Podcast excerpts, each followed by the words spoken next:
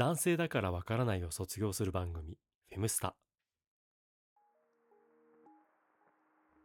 フェムスタは男性だからわからないを卒業して、女性への理解を深めるために女性特有の現象を学びアウトプットする番組です。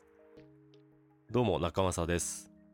今回は生理についての第4回ということで、生理痛についてアウトプットしていこうと思います。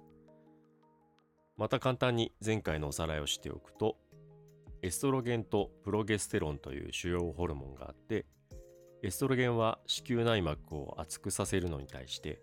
プロゲステロンは子宮内膜を薄く柔らかくさせる方向に働く。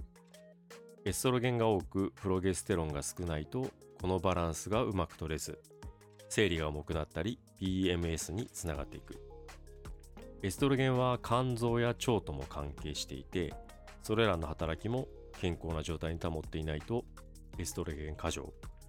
エストロゲンが多い状態になってしまう。プロゲステロンは排卵が起きて黄体が作られないと産生されないので、排卵が起こることや体温が高い高温期が続くことが大事になってくる。エストロゲンもプロゲステロンも作られる過程でビタミン E が必要になってくるという内容でした。ではまず、生理痛の原因って何なのかというところからアウトプットしていくと、前回お話ししたエストロゲンとプロゲステロンの関係性以外に、プロスタグランジンというホルモンがあって、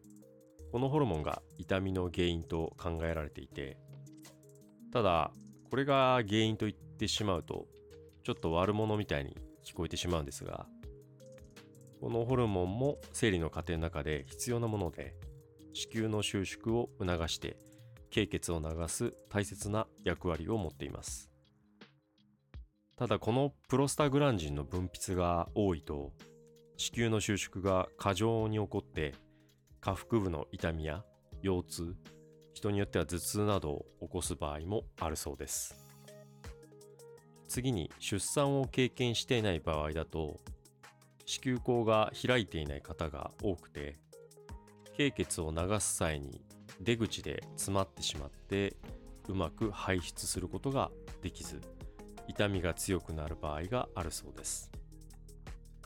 出産後に生理痛が軽減されたというケースがあるそうですがあのうちの妻もその一人で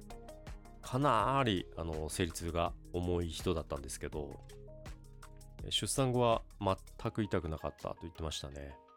うん、すごく楽だったというふうに言っていてでも今は、まあ、あれからもう2年半とか経ってるんで、まあ、今はね以前ほどではないですけど、まあ、痛みやむくみは復活してきているようで、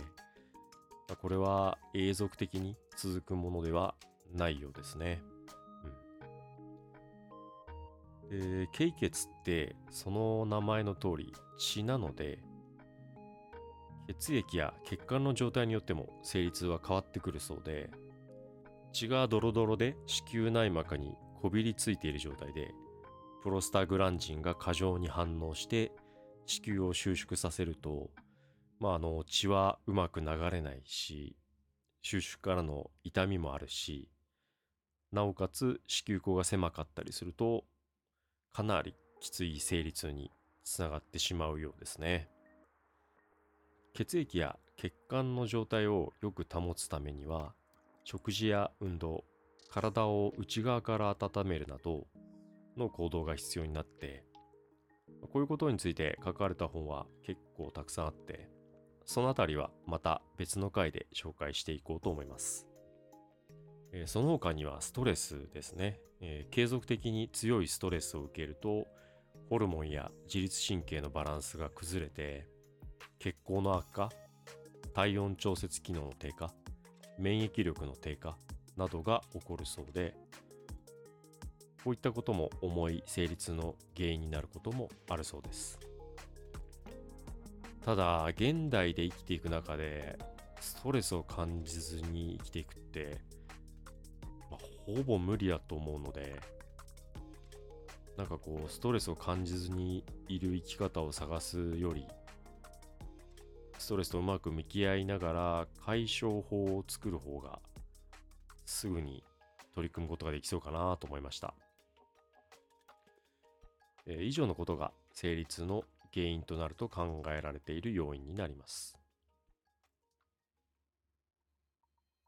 成立や PMS に関しては出ている書籍もすごく多くていろいろな対処の仕方があってまあその中で自分に何が合うのか見つけていくのがまず大変だよなというふうに思いました体質を改善するのって1日2日でできることでなくて、まあ、何ヶ月下手したら年単位かかることで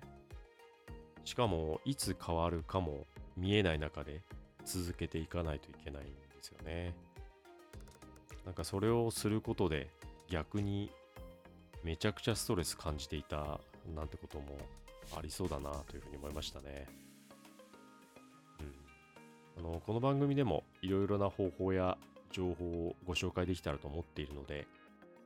ただこう自分自身だけで調べていったりするとどうしても偏りが出てきてしまうと思っていて